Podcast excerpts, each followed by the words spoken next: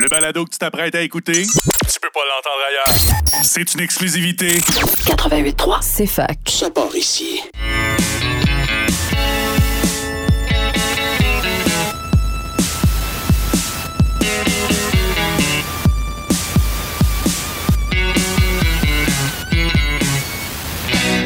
Un jour, je vais faire un film. Il sera très très bon. Il y aura quelques scènes. Tournées dans mon salon sans prétention. Bonjour à tous et à toutes, bienvenue à une autre émission de Ciné Histoire euh, qui est une émission que je crois qui sera très chargée parce que euh, ben, aujourd'hui à l'émission, évidemment, on va faire un retour un peu sur euh, la dernière cérémonie des Oscars. Et puis je dois être, je dois l'avouer, je suis quand même assez fier de moi parce que ben, j'ai fait mes prédictions la semaine dernière à l'émission. Et puis la plupart se sont avérées les bonnes prédictions. Donc voilà, j'ai participé au pool de l'émission, euh, euh, ben, en fait, dans, le groupe de l'émission Opération Beurre de Cinoche, là, qui est animé par. Julien Bernatchez et euh, euh, Guilla Saint-Cyr. Et puis, euh, je dois le dire, ben, j'ai gagné le pool. Je suis quand même assez, assez fier à ce niveau-là. 18 bonnes prédictions sur 23. Euh, j'ai déjà fait mieux dans d'autres années, mais bref, cette année, quand même, c'était pas, c'était pas si évident. Il y avait beaucoup de bons films en compétition, puis des compétitions quand même assez, des, des courses assez serrées. Donc, on va vous faire, un- je vais vous faire un, petit topo sur cette dernière cérémonie-là et puis les gagnants dans, toutes les catégories. Mais aujourd'hui aussi à l'émission, ben, on a euh, trois euh, films à discuter. Donc, euh, euh, attends, non, deux films, euh, mais surtout euh, plusieurs entrevues. Donc, euh, vers euh, 13h30, euh, on va s'entretenir avec le réalisateur euh, Denis Desjardins, là, qui euh, vient de sortir son film J'ai placé ma mère. Euh, donc, euh, c'est un film très difficile, euh, évidemment, un documentaire sur, euh, ben oui, ben, comme le, titre l'indique, donc sur le réalisateur qui, qui place sa mère dans les résidences pour euh, personnes âgées. Ça fait suite au château, euh, ben, à Le Château, qui était un, un autre film justement sur disons, le processus de, de- de le placer dans une résidence, mais là, c'est plus euh, sur euh, la fin de la vie de, de sa mère et tout. Donc, un documentaire euh, très touchant. Je vais pouvoir euh, euh, parler à Denis Desjardins vers 13h30, comme je le mentionnais. Euh, J'ai vu aussi, bon, euh, le film Notre-Dame de Moncton, mais je vais en parler la semaine prochaine. L'équipe du film était de passage à Sherbrooke cette semaine, mais c'est ça comme le film il ouvre le 24 mars. Donc, on va en parler la semaine prochaine et je vous présenterai les entrevues que j'ai réalisées avec Laurie Gagné, Denise Bouchard, la réalisatrice, et puis Gilles Renault et euh, Louise Turcot, donc, euh, qui jouent euh, dans ce film-là. Par contre, aussi, ben, il y avait une autre projection, une avant-première hier du film La Cordonnière de François Bouvier. Donc, j'ai pu m'entretenir avec Rosemary Perrault dans le cadre de l'émission du retour ici à CFAC. Donc, le 16, je vais rediffuser donc aujourd'hui cette entrevue-là que j'ai faite hier. Et puis, on parle également du film Brother de Clément Vigo qui, qui prend l'affiche ici. 33 tours, je crois, en version française. C'est un film canadien euh, tourné à Toronto. Donc, euh, euh, très, très bon film. Donc, je vais vous parler de tout ça aujourd'hui. Ainsi que, parce que là, c'était la finale de The Last of Us euh, en plein milieu des Oscars, encore une fois. Donc, dimanche dernier. Je vais vous faire un petit retour aussi sur la série que, que j'ai bien appréciée dans son ensemble, mais qui, je l'avoue, m'a peut-être laissé sur ma faim un petit peu. Bref, on pourra discuter de tout ça aujourd'hui à l'émission. Donc, un programme très, très chargé. On peut commencer peut-être tout de suite avec euh, la, cérémonie euh, des Oscars. Je ne sais pas si vous l'avez regardé ou non. C'est. euh, Apparemment que c'est les meilleurs codes d'écoute depuis les trois dernières cérémonies. Donc, c'est quand même encourageant parce que, bon, il y a beaucoup de cynisme, évidemment, envers les Oscars, les galas en général. Je crois que les, euh, ben, les codes d'écoute sont généralement en baisse. Euh, on comprend pas trop pourquoi est-ce qu'on on regarde des gens, des, des riches se donner des prix entre eux. Euh, bon, il y a beaucoup de cynisme, mais je crois globalement que cette cérémonie-là avait quelque chose de, de spécial. Évidemment, bon, c'est Everything Everywhere All at Once qui a euh, raflé pas mal tout ce qu'il y avait à rafler, mais il y avait beaucoup de success story euh, cette année. Il y avait beaucoup de, euh, de choses à, laquelle se rattacher. J'ai trouvé que c'était une plutôt qu'être un, gala un peu euh, avec beaucoup de remplissage, puis euh, avec beaucoup de, cynisme, on, se lance souvent des flèches euh, entre acteurs et actrices, en fait, entre célébrités à ces cérémonies-là. Là, il n'y avait pas vraiment de ça. Il y en avait un petit peu quand même. C'était Jimmy Kimmel qui était à l'animation du gala. Mais globalement, j'ai trouvé que c'était un gala plein de, positivisme, ou en tout cas de, belles histoires. Moi, j'ai bien apprécié. Honnêtement, tu non, il n'y avait pas de comment dire, de, scandale comme l'année dernière avec euh, Will Smith. Il n'y avait pas de, de c'est ça, de moments si marquants que ça, mais c'était, c'était vraiment feel good. Euh, il y a eu des, très belles histoires. Je vais, je vais en parler dans, pas très longtemps. Mais euh, c'est ça, c'était, c'était vraiment intéressant. Euh, j'ai bien aimé. J'ai bien aimé. Honnêtement, là, c'était pas. c'est ça, c'était, c'était- très bien. Puis Jade avait organisé, c'est ça, le pool des Oscars pour le groupe Facebook là, que j'ai mentionné, donc de, qui s'appelle Opération Beurre de Cinoche. Euh, c'est, c'était très cool aussi. Il y avait eu quoi, une 60 75 participants, euh, 80, je ne sais plus trop. Euh, mais c'était, très le fun. C'est une belle communauté aussi. Je vous invite euh, à joindre ce groupe-là si jamais euh, vous voulez. C'est ça, le- un, un très bon groupe pour parler de films un peu plus nichés. Euh, Des fois, on parle de films grand public, mais bref, euh, c'est, quand même un public de cinéphiles avertis, j'ai l'impression, qui est dans ce groupe-là. Et puis, euh, il y a moyen d'avoir des super belles euh, discussions. Donc, euh, euh, voilà. Je commence avec mon petit tour euh, d'horizon. Euh, donc, je vais y aller dans l'ordre de, IMDB parce que euh, c'est plus simple comme ça, mais c'est ça, ça va spoiler.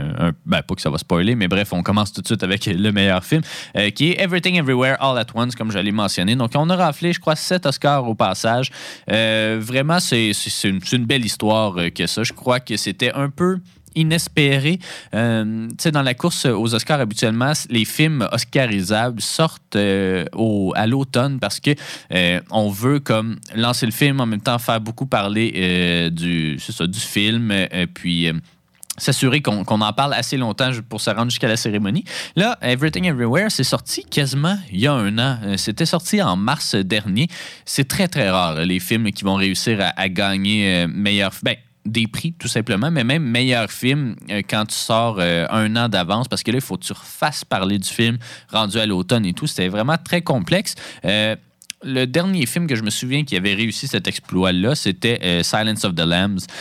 Donc, qui. Puis je sais, honnêtement, je pense. Savais-tu gagner meilleur film? Moi, je Probable, probablement. Mais, euh, mais c'est ça. Donc, euh, lui aussi, il y avait eu. euh, personne ne s'attendait à ce que ça gagne, puis ça, ça, ça avait tout gagné. Donc, euh, un peu le, même principe pour ça. Donc, euh, meilleur film. Euh, J'avais prédit ça, mais euh, honnêtement, je pensais quand même que The Fablemans avait des chances, même s'il avait baissé peut-être euh, dans les dernières semaines, dans, les, odds, disons, de, de qu'elle allait l'emporter. Il y avait The Banshees of Inisherin qui était quand même assez élevé, All Quiet on the Western Front, qui lui aussi a raflé beaucoup d'Oscars euh, au passage, comme vous allez le voir. On va parler aussi d'un autre Oscar qui peut-être faisait un peu moins. Euh, ben, il y avait une certaine compétition, je crois, mais euh, c'est- euh, c'est Brendan Fraser, en fait, l'Oscar du meilleur acteur. euh, tout le monde voulait le voir gagner. Honnêtement, je pense que Austin Butler remontait tranquillement dans, les, dans les sondages et tout. Bon, il y avait même, il y avait même Colin Farrell aussi qui avait gagné à Venise, qui avait gagné un Golden Globe. Donc, qui était dans la discussion, mais globalement, euh, je crois que ça, tout le monde voulait que Brandon Fraser gagne pour compléter un peu cette Brandon essence. Euh, donc, euh, c'est vraiment fantastique.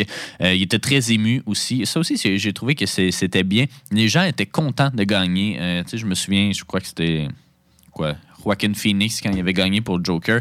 Tu il avait pas l'air si content de gagner. Puis, on, on va se dire, ça, change pas le monde, un Oscar. C'est sûr que ça aide pour la carrière euh, d'un acteur, mais comme, tu sais, c'est- sûr, ça reste, ça reste un prix de vanité si on veut. Euh, mais euh, Brendan Fraser, tu sens vraiment que euh, il y avait il y a- il y avait envie de ben, gagner, mais tu sais, qu'il était content de gagner. Euh, il y en a plusieurs aussi, là, on va le voir, mais euh, donc euh, Brandon Fraser, c'est ça qui a réussi à remporter pour The Whale. Un très très bon film que je vous recommande. J'en ai pas vu beaucoup cette année, malheureusement, des films de, qui étaient en nomination aux Oscars, mais celui-là, moi, je l'ai vraiment aimé, même si la critique est un peu plus tiède. Euh, Michelle Yeoh pour Everything Everywhere aussi a gagné meilleure actrice. J'avoue, moi, ben, j'ai embarqué, euh, pour mes prédictions, j'avais embarqué dans le train euh, de Michelle Yeoh, euh, mais je croyais vraiment que c'était Kate Blanchett qui allait gagner. Les deux étaient très, très serrés au niveau des sondages, mais finalement, ben, c'est ça. Je pense que pour l'histoire que ça représente aussi, pour le fait que euh, c'est une femme, évidemment, qui est reconnue depuis longtemps dans le milieu, mais qui, euh, dans les dernières années, euh, on disait souvent qu'elle était past her prime, euh, qui, qui était plus bonne pour faire des films, euh, disons, de, de mère, ou en- ben, des, rôles, des, rôles, des rôles vraiment moins avantageux. Et puis, euh, jusqu'à temps que les Daniels euh, lui offrent ce rôle-là. Puis vraiment, ça a été, je veux pas dire une révélation parce qu'on la connaît, mais c'est la consécration peut-être hollywoodienne qu'elle attendait, Michelle Yeoh, parce que c'est une star, évidemment, dans le cinéma chinois, hongkongais et tout. Une star aussi de, de, de films de kung-fu, hein, parce que c'est un peu ça, Everything Everywhere. Donc, c'est vraiment une belle victoire euh, ici, encore une fois. Euh, meilleur acteur de soutien, mais Ke Huy Kwan, une autre belle histoire aussi. Hein, lui qui, a, pendant 20-30 ans, a, a voulu, euh, ben, a joué dans pratiquement rien. Euh, on l'avait connu dans. Euh, dans Indiana Jones 2, dans les Goonies, puis après ça, ben, il était plus derrière la caméra en tant que euh, co- coordonnateur de cascade, des trucs comme ça. Mais euh, là, il revient finalement. C'est, une espèce d'histoire hollywoodienne. Il va avoir une histoire sur un film sur sa vie un, jour, là, ça c'est à peu près sûr. Mais, c'est ça, c'était, vraiment très cool. Lui aussi, évidemment, était très content de gagner. Il monte sur le stage puis il remercie littéralement ses amis des Goonies. Il y avait quelque chose de, vraiment magique à, voir. Euh, dommage un peu pour Jude Hirsch, euh, qui euh, lui aussi était à sa deuxième nomination, je crois. La première, c'était pour Running on Empty, peut-être. En tout cas, ça faisait un petit moment. Il était un des plus vieux nommés dans cette catégorie-là, à 88 ans. Brandon Gleeson aussi, que, j'aurais aimé voir gagner, mais c'est ça. C'était l'année de Kiwi Kwan. C'était pas une surprise, mais ce qui l'a été, en fait, c'est le prix pour Jamie Lee Curtis, encore une fois pour Everything Everywhere. Première nomination en carrière, euh, premier euh, Oscar, euh, évidemment. Ses deux parents avaient déjà été nommés, hein, Tony Curtis puis Janet Lee, mais n'avaient jamais remporté la statuette. Je pensais que ça allait être Angela Bassett. Moi, c'était ça ma prédiction, parce que ben, il y avait quand même un petit buzz autour de sa performance dans Black Panther. Peut-être que c'est Kerry Condon, je crois, qui était la plus méritante dans tout ça, mais tu sais, c'est vraiment une belle histoire que celle de Lee Curtis. Puis tu sais, ben honnêtement, dans Everything Everywhere, même si elle n'a pas un rôle si prédominant que ça, ben, ça reste un prix pour euh, actrice de soutien, mais tu sais, euh, dans la même catégorie, il y avait Stéphanie, euh, Stéphanie euh, qui aurait pu l'emporter, je ou en tout cas qui, qui avait peut-être un personnage un peu plus substantiel, mais tu sais, Jamie Lee Curtis vole quand même le show là, dans Everything Everywhere, donc une performance assez marquante. Euh, je vois le temps qui file, on va partir tout de suite en pause publicitaire, et puis au retour, on va euh, aborder, en fait, euh, c'est ça le reste des catégories avant de commencer à parler des films de la semaine.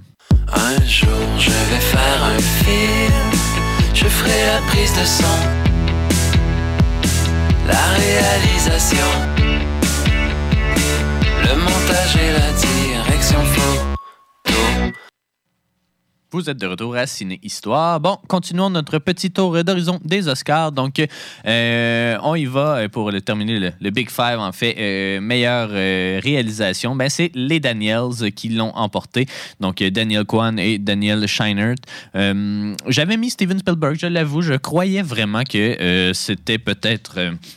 c'est tellement un film personnel, c'est tellement. euh, puis un film quand même reconnu par, euh, par les critiques et le public comme étant une belle lettre d'amour euh, du cinéma. Et euh, c'est ça, tu sais, comme le.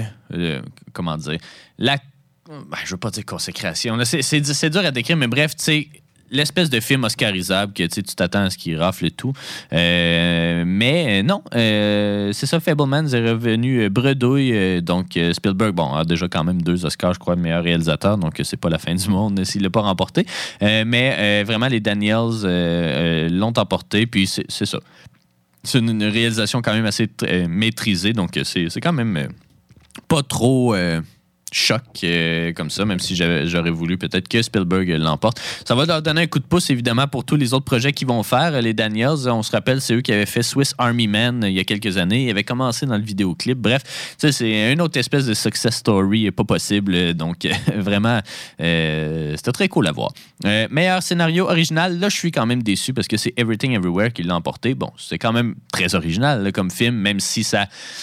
Tu sais, ce qui, ce qui, ce qui me, pas ce qui me déçoit, mais tu sais, c'est que c'est un film qui encapsule bien, je crois, le, zeitgeist actuel, hein, l'espèce de, dilemme qu'on vit un peu avec les films Marvel. On est submergé de films et d'univers multiples, des trucs comme ça. Euh, tu sais, à, ce niveau-là, je crois que c'était à la fois une belle critique et un hommage de ce genre de film-là, tu sais, même à la matrice des films de Kung Fu des années euh, 70-80 euh, en Chine. Euh, mais je pensais vraiment que Martin McDonough, c'était enfin son année euh, pour euh, of Inisherin. Euh, il avait été nommé, je crois, pour une Bruges. Il avait assurément été nommé pour Three Billboards. Euh, il, il est toujours reparti bredouille, malheureusement. Mais je croyais vraiment que c'était son année parce que c'est c'est super bien écrit, le Banshees of Inisherin. Mais, mais non. Ça il se reprendra pour son autre film. Euh, meilleur scénario adapté, ben, c'est la Canadienne Sarah Pauli qui l'a emporté pour euh, Women Talking, là, adapté du roman de Myriam Taze. Euh, c'est euh, pas une grosse surprise, hein, encore une fois. Je sais pas trop quel autre film aurait pu l'emporter, bien honnêtement, dans cette catégorie-là. Il il y avait Top Gun. Bon, pas sûr qu'on écoute ça pour le scénario. Il y avait All Quiet on the Western Front, qui, ben, je sais pas si le troisième remake d'un livre a besoin de. Euh, de- de- je sais pas, de gagner un Oscar euh, enfin. Là, je sais pas qu'est-ce que cette histoire-là a de plus à nous raconter, qu'est-ce qui a déjà été raconté avant. Euh, Glass Onion, peut-être que ça aurait pu être intéressant, mais euh, encore une fois, je pense que Knives Out aussi avait été en nomination. Euh, J'ai trouvé Knives Out peut-être mieux, euh, mieux écrit que celui-là, mais bref, euh, à suivre. Euh, meilleure cinématographie, là aussi, j'ai été un petit peu. Ben, je veux pas dire surpris. C'était lui qui menait All Quiet on the Western Front, euh, donc qui a pas mal raflé tous les Oscars euh, techniques, là, bien honnêtement, là, à ma grande surprise. Euh, il y avait peut-être euh, Empire of Light euh, qui aurait pu se faufiler, Roger Deakins qui a gagné deux Oscars dans les dernières années. Euh, il y avait Elvis qui a une signature visuelle quand même assez particulière. Mais bref, c'est All Quiet et James Friend qui l'a emporté. Meilleur montage, ça, ne laissait pas interprétation. Everything Everywhere, encore une fois, si vous avez vu, regardez la bande-annonce du film, vous allez voir que c'est un montage pas possible. Donc, c'est gros, un gros travail. Puis même, c'est une belle histoire aussi pour le monteur. C'est son deuxième film à vie. Donc, hein, c'est pas tout le monde qui réussit à gagner des Oscars. Surtout un Oscar technique comme ça qui habituellement demande une certaine maîtrise ou une certaine expérience. Euh, c'est très rare que c'est les premières expériences euh, qui l'emportent. Donc, euh, voilà, vraiment très content pour Paul Rogers, le monteur du film. Meilleur décor, là, je croyais vraiment que c'était Babylone. Babylone a été vraiment, je crois, pas cancel, mais tu sais, lui aussi a dû repartir bredouille. Je sais pas si c'est parce qu'il y a eu trop de mauvaise presse ou enfin, je sais pas trop, mais euh, c'est All Quiet, euh, donc euh, les décors et les, les- les- accessoires de ce film-là qui l'ont emporté. Meilleur costume, Black Panther, donc ça, ça faisait pas vraiment débat, des, des décors très élaborés, des, pardon, des costumes très élaborés et tout. Meilleur son, Top Gun. C'était serré, je crois, avec All Quiet, mais sais, Top Gun qui l'ont emporté avec des, des sons d'F-18. Euh, meilleur euh, make-up, euh, donc meilleur maquillage et coiffure, c'est le Montréalais Adrien Moreau qui l'a emporté pour The Whale. Donc, évidemment, c'est. ça peut être facile, on dirait dans notre tête, de, faire un, un fat suit comme celui que porte Brendan Fraser, mais c'est comme c'est un peu bizarre, puis je pense que ça s'en va de plus en plus vers là. Sais, c'est des, c'est des make-up qui sont faits pour du CGI parce que c'est ça, c'est comme un, oui, c'est un, euh, c'est un fat mais un fat fait pour le CGI. En tout cas, c'est quand même assez particulier. Euh, allez voir des capsules informatives euh, sur euh, le travail qui a été fait pour The Whale. Puis je pense que Radio-Canada, cette semaine, a, a aussi euh, publié un- une des premières capsules qu'il avait fait avec Adrien Moreau pour un film. euh, Je me souviens plus c'est quoi le film, mais en tout cas, c'est un, film avec Roy Dupuis où il faisait justement un film d'horreur, euh, quelque chose comme ça. Donc, on le voit tout, jeune, je pense qu'il a 24-25 ans, Adrien Moreau, qui, qui fait ces- ces- ce maquillage-là. Donc, quand même assez intéressant. Notre fierté ici québécoise qui rayonne à l'international. Meilleure musique, ça aussi, je pensais vraiment que c'était Babylon avec Justin Hurwitz qui allait l'emporter, mais non, c'est All Quiet on the Western Front de Volker Bertelmann qui, euh, avec ses. euh, ben, c'est- une musique quand même assez choc, qui a un leitmotiv vraiment assez intéressant. Euh, mais c'est ça, c'est pas le, compositeur peut-être le plus connu. Il fait beaucoup de, trucs, évidemment, en Allemagne ou en Europe en général. Donc, quand même assez intéressant. Allez écouter la soundtrack, euh, mais euh, il y avait John Williams, évidemment, qu'on aurait aimé peut-être voir gagner. C'était le plus vieux euh, nommé dans la catégorie, mais tu sais, un moment donné, il y en a 5, il y a 51 nominations, il n'y en a pas besoin d'un autre, sa tablette, elle doit déborder. Euh, meilleure musique, ben, meilleure chanson originale, en fait, c'est RRR, euh, qui était quand même, c'est une chaude lutte avec euh, Top Gun là, et la chanson de Lady Gaga qui joue pas mal euh, dans les radios. Donc euh, voilà, c'est le film bollywoodien qui l'a emporté. Euh, premier film bollywoodien à gagner un Oscar d'ailleurs, donc euh, félicitations. Meilleurs effets visuels, bon, Avatar, hein, je pense pas que ça qu'il y ait place à interprétation à ce niveau-là. Meilleur documentaire, c'est euh, le Crave Original slash CNN Original, euh, Navalny, euh, sur évidemment l'opposant politique de Poutine, qui l'a emporté. Euh, il y avait quand même beaucoup de, de compétition dans cette catégorie-là. Il y avait Fire of Love, là, une histoire d'amour au cœur d'un volcan. En tout cas, une affaire euh, pas possible. Il y avait All the Beauty and the Bloodshed qui avait gagné la Mostra de Venise. Bref, euh, j'ai commencé Navalny, quand même assez intéressant, très formel, très classique, disons, dans sa construction, des, témoignages avec des, des vidéos d'archives. Très, très classique, mais je crois que ça représente peut-être. Euh, bien. le- Ça, c'est encore une fois la question du zeitgeist. Là. Euh, on a besoin de parler de la Russie et de l'Ukraine, euh, des trucs comme ça. Donc, je pense que c'est un. Peut-être un petit coup de cœur euh, plus politique euh, qu'autre chose, là, alors que les autres, c'était peut-être des, des documentaires un peu plus euh, inventifs, disons. Mais bref, je ne l'ai pas fini encore. Je vous donnerai mes impressions quand je l'aurai terminé. Mais en fin d'animation, ben, Guillermo del Toro qui l'emporte pour Pinocchio. Premier film de stop motion à gagner un Oscar. Et puis, je sais pas, honnêtement, si c'est la première fois qu'un réalisateur gagne un meilleur film euh, avec The Shape of Water et meilleur film d'animation donc pour, euh, euh, pour Pinocchio. Je sais pas, faudrait que je fasse la recherche, mais c'est quand même assez rare, euh, je vous dirais que ça arrive. Il y a très peu de, réalisateurs qui, qui évoluent dans ces deux sphères-là, disons, du cinéma. Donc, je serais curieux. Euh, je vais essayer de faire la recherche euh, éventuellement. Mais Pinocchio, donc c'est sur, Netflix aussi. Je ne l'ai pas vu, mais euh, les critiques, évidemment, sont unanimes, euh, comme quoi c'est un grand film. Euh, meilleur euh, court-métrage animé, c'est The Boy, The Mole, The Fox and the Horse qui l'a emporté. Euh, ça aussi, je crois que c'est le film qui était le plus euh, en avant. Il y avait la production euh, de l'ONF The Flying Sailor aussi en nomination, mais qui est reparti bredouille. Euh, meilleur court-métrage, c'est An Irish Goodbye. Euh, Donc, euh, ça aussi, c'est pas une très grosse surprise, même s'il y avait le pupille qui était, euh, en nomination. hein. Un court-métrage fait par euh, Alfonso Cuaron et euh, Alice Rohrwacher. Et donc, deux. Réalisateurs, évidemment, quand même assez iconique. Euh, mais c'est ça, un Irish Goodbye. euh, Très, très, très. Ça aussi, c'est une belle histoire, encore une fois, puis une belle consécration. Meilleur euh, court-métrage documentaire, c'est The Elephant Whisperers. Ça aussi, c'était pas une grosse surprise. Et meilleur film international, ben, on n'avait pas le choix d'y aller avec All Quiet on the Western Front parce que, ben, a gagné plein d'autres prix ailleurs. Donc, voilà, ça, ce qui fait le tour un peu des, des catégorie euh, des Oscars. Donc, euh, belle cérémonie encore une fois. C'est All Quiet qui euh, l'emporte sur toute la ligne. Vraiment, c'est une très belle, très belle histoire. C'est peut-être pas mon film préféré de cette année, mais je suis pas choqué qu'il ait gagné. Même je suis content aussi qu'on puisse faire la promotion de ces de, ce cinéma, on va dire, alternatif ou un peu moins grand public, même s'il y a des, il y a des visées clairement grand public, mais c'est pas un drame euh, à la Fablemans euh, non plus, qui va habituellement, il a pas rejoint son public, le Fablemans, mais qui habituellement va rejoindre un plus grand public. Là, hein, donc, euh, mais c'est vraiment très intéressant. Donc, allez écouter ça. Si vous l'avez pas vu, allez écouter ça. Nous, on fait une petite pause et au retour, on, on vous parle du film La Cordonnière. Un jour je vais faire un film. J'ai déjà écrit le script. Et dans le scénario, il n'y a pas du tout de trajet. Vous êtes de retour à Ciné Histoire. Et puis maintenant, ben, parlons euh, du film La Cordonnière, qui est pas mal le, gros film québécois euh, à sortir euh, ce week-end. Euh, c'est la nouvelle réalisation de François Bouvier que euh, on connaît pour euh, notamment La Bolduc.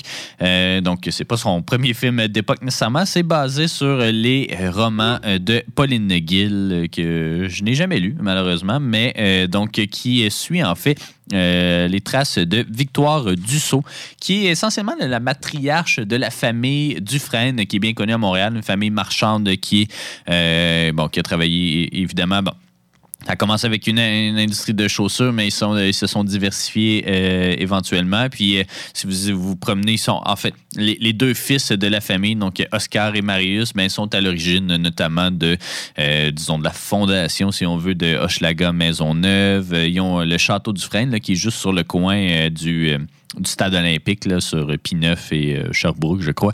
Euh, donc, euh, voilà, c'est une famille. Mais en tout cas, l'histoire des fils est, très connue, mais l'histoire de la mère, qui est pas mal à l'origine de, euh, tout ça, euh, l'est pas mal moins. Donc, euh, c'est apparemment, c'est un scénario, en fait, de Sylvain Guy, qui, lui, avait écrit le film Louis Cyr il y a quelques années. Apparemment que c'est un projet là, que ça fait longtemps qu'il veut être porté à l'écran, mais qui, qui est comme tombé un peu dans ce qu'on appelle la production hell. Donc, difficile à faire financer. Évidemment, c'est un film d'époque, donc euh, ça coûte euh, toujours plus cher à faire, surtout au Québec.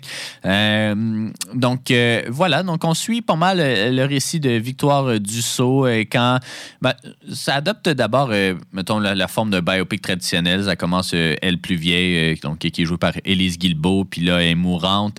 Elle retourne sur les lieux de son enfance, puis là, elle raconte à son fils, disons, les, les lourds secrets qu'elle porte depuis tout ce Euh, donc, euh, puis là, ben, évidemment, c'est des longs flashbacks euh, qui met en vedette une jeune, donc Victoire Dussault, qui est jouée par Rosemary Perrault. Donc, c'est ça, au sein de sa famille, elle, veut lâcher l'école pour devenir cordonnière, donc faire des, des, chaussures de luxe, disons. Et puis, ce qu'elle parvient à faire, évidemment. hein, sinon, le film n'aurait pas rapport avec son titre. Mais, donc, elle Mais, c'est ça, ça qui est un peu peut-être particulier. Puis c'est là que ça m'a pris un peu. euh, par surprise, ce film-là, c'est que ça se présente de, de, prime abord, c'est ça, comme un film biographique assez traditionnel, disons. Donc, on veut mettre en valeur un personnage foncièrement euh, féministe pour l'époque, une histoire qui n'a pas été racontée beaucoup parce que c'est un peu dans l'ombre de, de ses fils. Euh, mais ça commence comme ça, oui, puis ça, suit les codes du genre assez traditionnel. Oui, il y a le flashback, mais il y a tous les, les essais que Victoire essaie de faire pour, euh, pour lancer, disons, sa business. Mais ça vire assez rapidement en, on va dire, mélodrame ou en tout cas en film euh, romantique, puis une romance assez, assez weird. Là. Je veux, ouais, on, va le dire parce que de toute façon, euh, Rosemary Perrault, dans l'entrevue qu'on va entendre dans, dans quelques instants, euh, ben elle. euh, mentionne un peu ce, ce fait-là. Donc, c'est l'histoire. euh, en fait, Victoire Dussault euh, a marié. euh, je me souviens plus, c'est lequel. C'est. Attendez un petit peu. Thomas, je crois, Thomas Dufresne, euh, puis euh, qui est le fils en fait de Georges Noël Dufresne, donc euh, qui est joué par Pierre-Yves Cardinal. Donc Rosemary, Rosemary, pardon, Victoire Dussault tombe un peu amoureuse de Georges Noël, donc le père de la famille. Puis ils ont une relation, disons, secrète pendant plusieurs années. Puis là, ben, l'enfant de Georges Noël, les enfants de Georges Noël grandissent. Et puis finalement, ben, euh, ça, euh, c'est le fils de la famille qui la demande en mariage euh, et puis elle accepte et puis c'est ça, il se, marie à rire beaucoup d'enfants. Et mais c'est ça, c'est elle veut le, le film en fait, c'est un peu elle qui raconte ce secret-là qu'elle a dû garder pendant plusieurs années. Est-ce que c'était vrai? Est-ce que c'était pas vrai? Bon, c'est probablement que c'était vrai aussi, Euh, mais c'est vraiment euh, une histoire, euh, un triangle amoureux assez bizarre. Puis c'est là que ça m'a pris par surprise parce que je m'attendais pas. Puis ça prend un shift quand même assez rapide après, mettons, les, les 30, 40 premières minutes du film. Puis là, c'est juste ça. Là, on a perdu de vue un peu, là, les, disons, la singularité du fait d'avoir une cordonnière, puis en tout cas, les débuts de cette industrie-là. On ne suit pas tant que ça. Moi, je m'attendais vraiment à une espèce de, de film qui se passe sur. Je sais pas, au moins 40-50 ans, euh, puis euh, où on voit les débuts justement de, de, cette entreprise-là. C'est pas ça. C'est vraiment pas ça. Ça se passe quand même sur une quinzaine, peut-être une vingtaine d'années, euh, mais c'est ça, c'est vraiment plus un drame familial qu'un un- qu'un biopic traditionnel. J'aurais peut-être aimé, vu que je connais pas l'histoire, tu sais, faire un film, mettons, sur, euh, sur Dédé Fortin. Il y a déjà le, le film qui existe, qui retrace, mettons, les grandes lignes de- des colocs et tous ces trucs-là. Fait que là, peut-être qu'on peut plonger un peu plus en, profondeur puis euh, s'intéresser aux dynamiques euh, de sa famille, de ses relations, des trucs comme ça. Là, en tout cas, moi, personnellement, je la connais pas tant que ça, euh, l'histoire de la famille Dufresne. J'aurais aimé ça avoir un bon film qui, qui- qui me l'explique peut-être. Mais là, c'est ça. C'est vraiment plus un mélodrame. Je suis pas totalement convaincu. Je suis loin d'avoir détesté le film. Euh, honnêtement, puis tu sais, il est très très beau. Ça paraît qu'il y a de l'argent à l'écran, euh, puis que les aspects techniques sont bien maîtrisés. Euh, c'est ça, c'est très stylé. Il y a beaucoup de, de noirceur ou d'ombre et tout, mais on, voit bien quand même. Puis tu c'est très, ça, c'est vraiment très stylé comme film. C'est vraiment plus au niveau des, procédés narratifs où là, je suis un peu plus euh, sceptique. Euh, autant, tu sais, quand on s'attaque à un personnage connu, euh, tu connu vraiment de, tout le monde, je sais pas, moi, mettons Michael Jackson ou des trucs comme ça, tu sais, là, là, t'aimerais ça avoir un film qui est un peu différent, mais là, vu qu'on la connaît pas vraiment, ni Victoire, ni même beaucoup l'histoire des frères Dufresne, ben, pe- peut-être que ça aurait été intéressant d'avoir une- une histoire, tu sais, un peu plus euh, by the book, disons. C'est pas ça qu'on a. Euh, mais ceci dit, c'est ça. Je crois que les livres de Pauline Gill aussi sont, euh, sont un peu dans cette sphère-là du, du mélodrame et tout. Donc, euh, si on s'inspire de ça, ben c'est l'histoire qu'on veut raconter. Donc, c'est pas, c'est peut-être pas le, genre de film que, que j'aurais aimé voir. Puis je crois aussi que c'est pas le genre de film que, que des gens qui vont aller le voir en salle vont s'attendre à voir. Mais ça reste quand même assez intéressant. Rosemary Perrault est très très bonne. Euh, Pierre-Yves Cardinal aussi là, est vraiment. Un acteur que j'apprécie beaucoup, est vraiment est, très, très efficace. Il y a euh, Henri euh, Picard aussi, là, qui est dans le film, euh, qu'on a vu récemment dans Le Plongeur. Il n'y a pas un si gros rôle que ça. Il y a beaucoup de gens, en fait, qui ont des petits rôles, mais des, gros noms, entre guillemets. Il y a Antoine Pilon, il y a Marcel Sabourin, qui, ben, même Élise Guilbeault, d'une certaine façon, qui sont là dans deux scènes dans le top. mais, mais globalement, c'est ça. J'ai pas détesté le film. C'était pas le film auquel je m'attendais. Et puis, euh, c'est ça, j'aurais aimé qu'il soit peut-être un peu, moins mélodramatique ou que ça, qu'on le mentionne, mais que ça, ça soit plus comme une histoire secondaire plutôt qu'une histoire principale, ce qui n'est pas le cas ici. Ceci dit, euh, c'est un, très beau film. Je pense qu'il vaut la peine à, être vu sur grand écran aussi parce que euh, ben il y a un travail quand même assez intéressant du son, un, beau travail de reconstitution aussi. Euh, donc c'est ça, vraiment loin d'avoir détesté, mais c'est ça. Je suis pas non plus à 100% convaincu que ça va rejoindre son public malheureusement. Donc la cordonnière de François Bouvier, ben ça prend l'affiche aujourd'hui partout au Québec. Et puis, on s'en va écouter euh, dans quelques instants euh, l'entrevue réalisée hier euh, avec Rose-Marie Perrault, qui était de passage à Sherbrooke. Je le rappelle, c'était à l'émission Le 16, l'émission du retour ici à la station. Donc, voilà, faites pas le saut quand vous allez entendre Le 16. Mais bref, on revient dans quelques instants pour parler de Brother et puis pour parler de J'ai placé ma mère et de Last of Us. Un jour je vais faire un film, il ne sera pas long. Quelques petits moments, collés les uns aux autres sans narration. Ben oui, il y a plusieurs équipes euh, de films qui euh, viennent nous voir ici euh, à Sherbrooke depuis les dernières semaines. Et puis, ben, ce soir, c'est une projection avec l'équipe du film La Cordonnière de François Bouvier qui prend l'affiche demain, mais qui, c'est ça, il est en avant-première ce soir. L'équipe du film est à Sherbrooke pour l'occasion et on s'entretient aujourd'hui avec l'actrice Rose-Marie Perrault qui joue le rôle titre, en- entre guillemets. Salut Rose-Marie, ça va bien?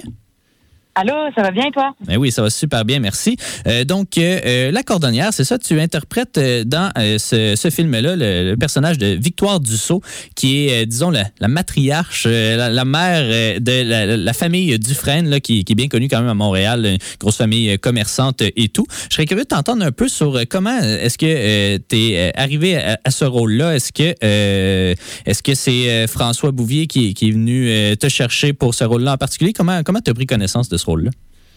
Oui, ben François Bouvier et moi, c'est notre, pro- notre troisième euh, collaboration. Euh, on avait fait Rupture ensemble, puis ensuite euh, La Bolduc. Ouais. Puis c'est quand on, tourne, on était en- en- à Angoulême, au Festival de films d'Angoulême avec La Bolduc, que François m'a parlé du scénario de La Cordonnière, puis il m'a dit qu'il pensait vraiment à moi pour le personnage principal.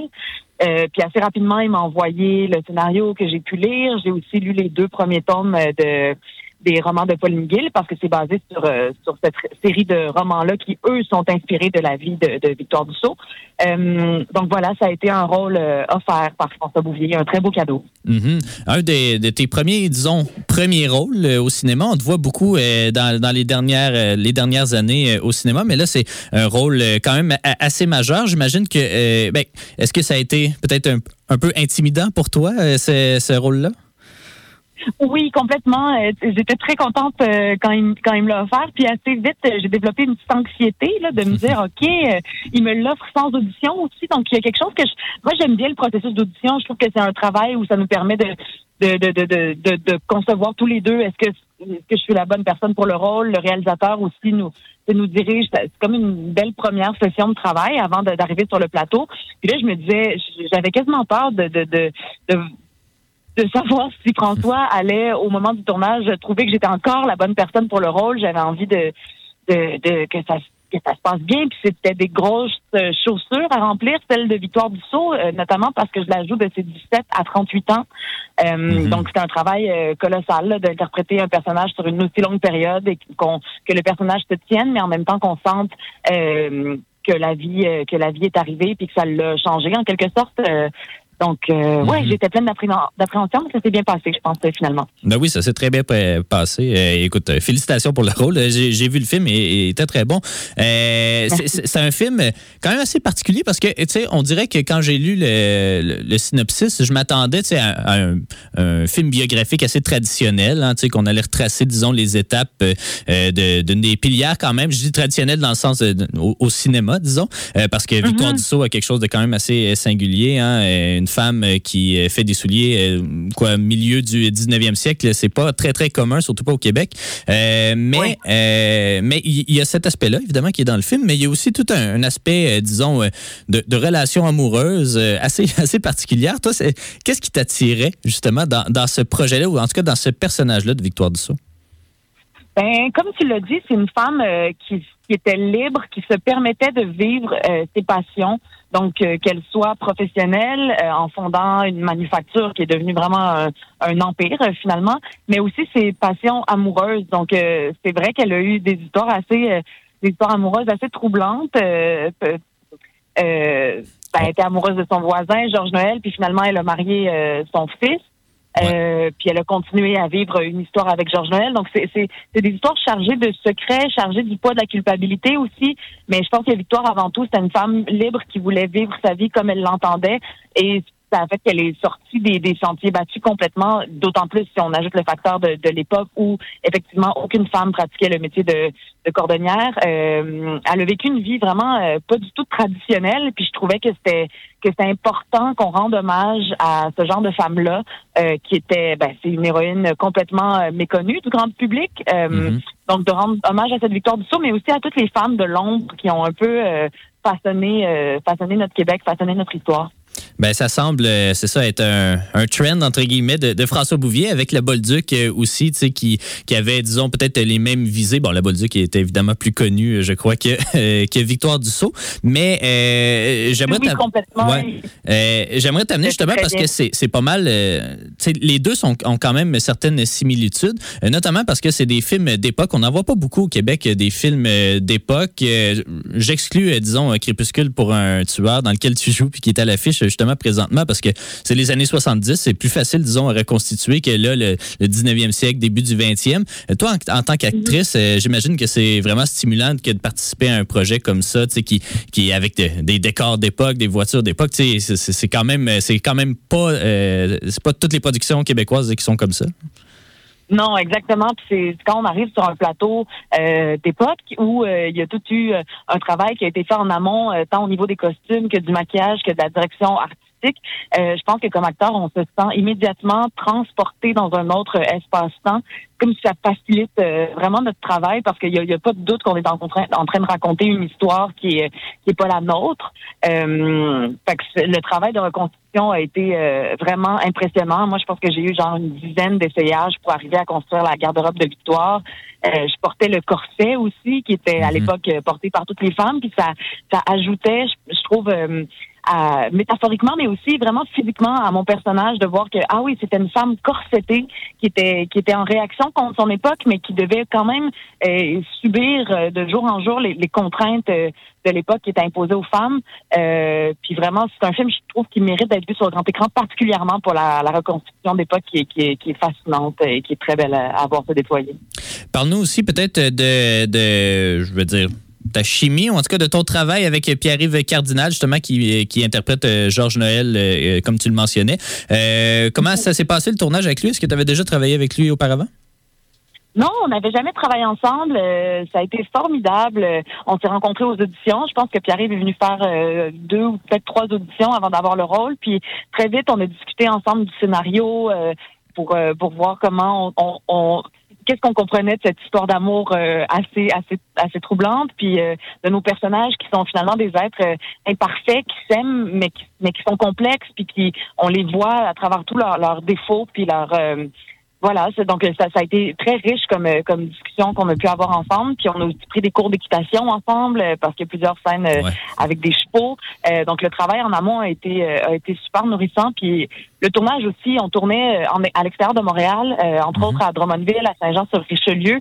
Donc on, on vivait là-bas tout le monde ensemble. Puis ça, ça, ça aide à solidifier les liens une fois rendu sur le plateau, je pense. Mhm. Euh, Parle-moi aussi peut-être du travail euh, que t'as- ben, du travail de recherche. Si tu en as fait, tu mentionnais que tu avais lu, euh, c'est ça, deux des romans de, Pauline Gill, mais est-ce que tu as eu du. Je sais pas, est-ce que tu avais fait de la recherche supplémentaire autour du personnage ou au contraire, tu voulais un peu te garder une certaine distance ou en tout cas essayer d'y donner un peu le- ta, ta propre interprétation? Oui, j'ai fait des recherches, euh, mais il n'y avait pas grand-chose à, à ma disposition euh, à propos de, de Victoire Dussault. On parle beaucoup de ses fils, Oscar et Marius, Ouais. euh, parce qu'effectivement, ils ont participé à la fondation de Schlager Maisonneuve euh, à Montréal. Euh, Ils sont les bâtisseurs du Château du Frêne, de, de, de l'Hôtel de Ville, la caserne de pompiers. Donc, il y avait vraiment... euh, euh, leurs actions ont marqué l'histoire, puis j'ai pu m'enseigner vraiment à, à ce niveau-là. Mais pour Victoire, je dirais que ça a été le, le scénario, ma matière première. Mhm. Euh, puis j'ai fait aussi, j'aime bien quand je tourne quelque chose, me plonger dans l'époque un peu indirectement. Là, par exemple, je lisais les romans des sœurs Bronte au moment de, de tourner le film, qui sont de la même époque que Victoire. Euh, Ouais. J'essayais comme de, de, de, de me baigner là-dedans de manière, de plein de manières possibles, juste pour complètement me fondre dans l'époque, puis euh, ouais, me transposer un peu dans, dans ce qu'aurait pu être euh, la vie dans la tête de Victoire Dussault. Ben, c'est c'est génial. Puis écoute, c'est ça, là, on rappelle à nos auditeurs et auditrices que le film est en avant-première ce soir à la Maison du cinéma. Euh, avec euh, l'équipe du film, là, euh, t'es t'es avec qui aujourd'hui? Ah oui, ben je suis avec François Bouvier, Élise Guilbeault, Nicolas Fontaine, Pierre-Yves Cardinal, puis c'est vraiment un plaisir pour nous d'aller à la rencontre du public, donc euh, je pense que ça va être un bel événement. L'invitation est lancée. Donc euh, voilà, Rosemary Perrault, merci beaucoup d'avoir pris le temps euh, de nous parler aujourd'hui. Ben merci à vous, bonne soirée. Un jour je vais faire un film, je ferai la prise de son, la réalisation, le montage et la direction Vous êtes de retour à Ciné Histoire. Et puis maintenant, ben, parlons euh, du film Brother ou euh, 33 tours euh, en français de Clément Virgo, euh, donc, euh, qui est da- adapté du roman de David euh, Charandy. Euh, C'est euh, un film euh, tourné en Ontario, donc à Scarborough, qui est comme une banlieue euh, torontoise, euh, où on y suit en fait euh, deux frères. Et une mère, euh, les trois d'origine caribéenne. Euh, puis, euh, on, suit, on suit surtout, en fait, le parcours de ces deux frères-là, mais à travers, ben, pendant une vingtaine d'années, je crois, là, quelque chose comme ça. Donc, ça commence dans les années 90, puis ça, remonte euh, jusque dans les années, c'est ça, 2000-2010. Donc, on, on y suit principalement Francis, ben, on y suit principalement Michael, en fait, qui est joué par Lamar Johnson, euh, qui est euh, le fils euh, le plus, je sais pas c'est quoi, c'est cadet, oui, le plus jeune, en fait, de la famille. Et son autre frère aîné, donc Francis, joué par Aaron Pierre, qui... ça, navigue un peu dans cette banlieue torontoise immigrante-là des années 90, donc à travers, à travers sais, la- le, le racisme qui euh, s'y déroule, à travers euh, la relative pauvreté. Là. Ils sont pas si pauvres que ça, mais quand même un peu. Euh, et puis, euh, évidemment, les, les, les, guerres de gang, euh, le, le- le harcèlement policier. Bref, on, suit tout ça sur une vingtaine d'années. Et puis, les, dynamiques qui vont changer, les dynamiques familiales qui vont changer au fil des années. Donc, je crois que le film commence dans le présent, puis là, c'est comme une série de, flashbacks, si on veut. Mais, donc, évidemment, c'est une famille où le père est manquant. Euh, puis euh, qui euh, bon, les, jeunes n'essaient pas nécessairement de le retrouver. Leur père ils finissent par, le faire d'une certaine façon mais c'est ils essaient pas vraiment de, le retrouver. Et puis c'est une histoire bon que j'ai vraiment apprécié. Euh, je, vais parler, avant même de parler peut-être de- des, thématiques qui sont abordées, je, vais parler juste de, peut-être du visuel du film, parce qu'on se doute que c'est pas un film non plus avec un budget astronomique, mais le film est très, très beau, très, très stylé dans, dans la palette de couleurs choisies, dans euh, les, euh, la peinture de l'appartement ou même les, euh, euh, ça, les, décors qui sont choisis. C'est vraiment très stylé. Ça me faisait penser beaucoup, je crois, euh, au film Moonlight, euh, qui avait gagné évidemment l'Oscar euh, du meilleur film dans la controverse, mais qui, euh, c'est ça, tu sais, des couleurs très, très mauves, ben, très, très prononcées, disons.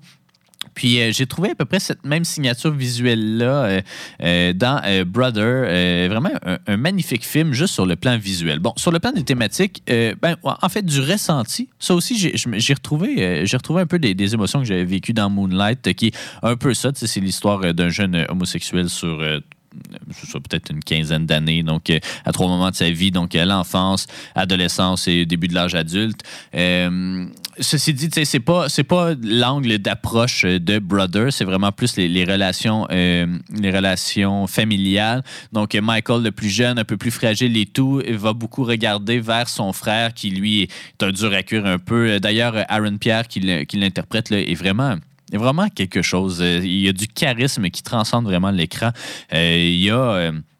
c'est ça, il y a, un, pouvoir, euh, il est capable de- d'en dire beaucoup sans, en- de- d'en montrer beaucoup sans dire beaucoup, euh, ce qui est, ce qui est pas donné à tous les acteurs nécessairement. Je suis sûr qu'on va le revoir euh, ailleurs, peut-être même du côté américain dans les prochaines années, mais j'ai vraiment aimé son jeu.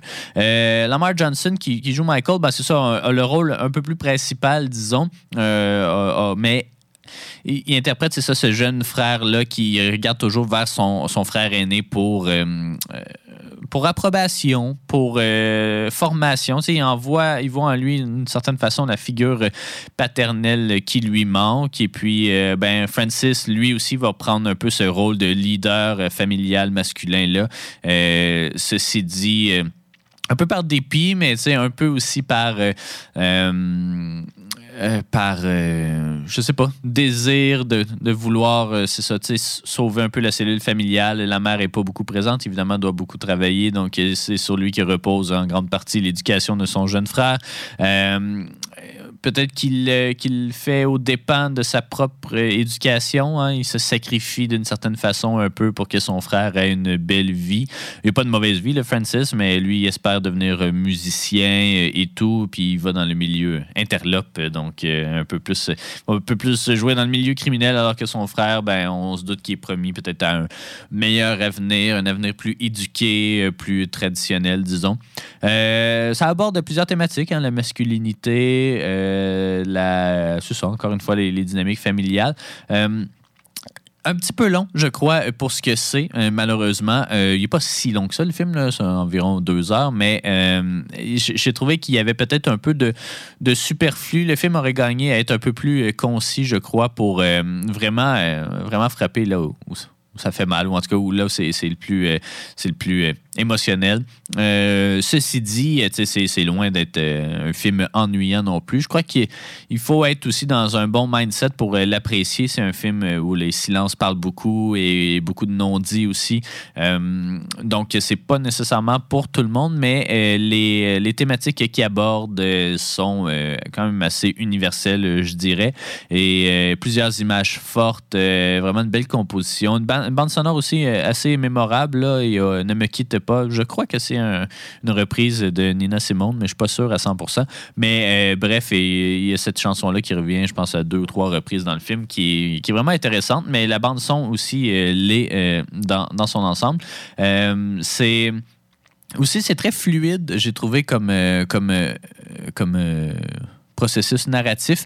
Euh, Il y a euh, trois timelines, euh, si on veut, mais on passe de l'un à l'autre sans qu'on ait le besoin de nous le dire. Bon, c'est sûr que évidemment les, les interprètes changent, mais on s'en rend compte, on s'en rend compte évidemment, mais tu sais. À même la scène, c'est vraiment.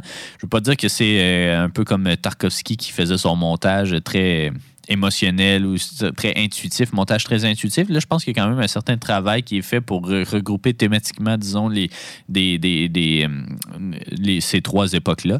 Euh, ce que j'ai trouvé vraiment habile, euh, c'est pas tous les films qui sont, qui sont capables de faire un, montage aussi fluide que ça, mais encore une fois, c'est ça. C'est pas. de un, pour vraiment l'apprécier, je pense qu'il faut être dans un bon un mindset parce que c'est un film où il se passe pas une tonne de choses. Puis, euh, c'est ça. Il est un petit peu trop long à mon goût. Mais euh, vraiment, euh, une belle, une belle découverte. Je ne connaissais pas vraiment euh, Clément Virgo. puis après quelques recherches, on voit que ça faisait un petit moment, je crois qu'il n'avait pas fait de, film. C'est lui qui avait fait le film euh, Rude et euh, Lie With Me, euh, mais qui, ça, était allé un petit peu plus vers la télévision par la suite.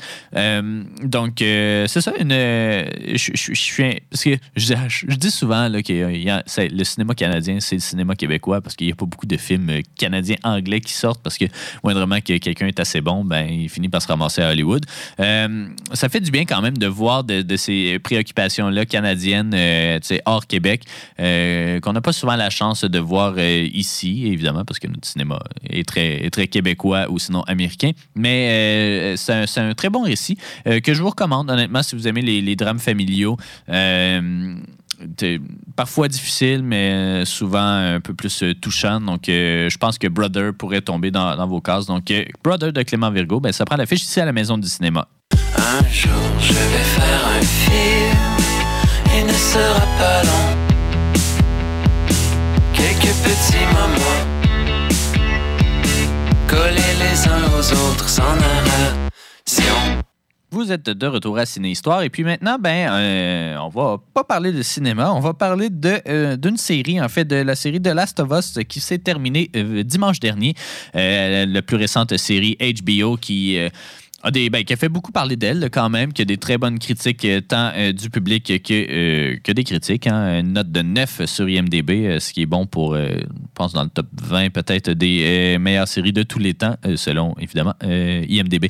Une série évidemment basée sur le jeu du même nom sorti en 2013. euh, puis le- la série est produite. Euh, pas réalisée, ben, je pense qu'il a peut-être réalisé quelques épisodes, mais euh, produite et créée en fait par euh, Neil Druckmann, donc qui était celui qui avait supervisé les jeux vidéo, et Craig Mazin qui a fait la série Tchernobyl, donc une autre autre, on va dire, post-apocalyptique, mais celui-là, il était vrai. Donc, voilà, évidemment, on suit l'histoire de Joel et de Ellie, qui sont joués respectivement par Pedro Pascal et Bella Ramsey, qui, en fait, ben, c'est ça, il y a un champignon euh, dévastateur, une espèce de pandémie, euh, c'est- pas un virus, mais euh, qui, un, champignon qui se propage et qui tue beaucoup de gens, et puis, euh, c'est ça, donc, euh, toutes les sociétés tombent, de nouvelles se créent. Euh, donc, c'est pas très différent, mettons, de. C'est pas une série, euh, on va dire une série de, de zombies à proprement parler, mais on n'est pas très loin non plus de The Walking Dead et tout. Ceci dit, au niveau de la, la- qualité de l'émission, la qualité du writing, euh, on est quand même dans, euh, dans quelque chose, dans une classe supérieure que The Walking Dead. Mais au niveau de l'action, pas tant que ça. Fait que ça, m'amène un peu parce que euh, c'est très difficile, évidemment, de porter un jeu vidéo euh, à l'écran comme euh, comme c'est fait ici.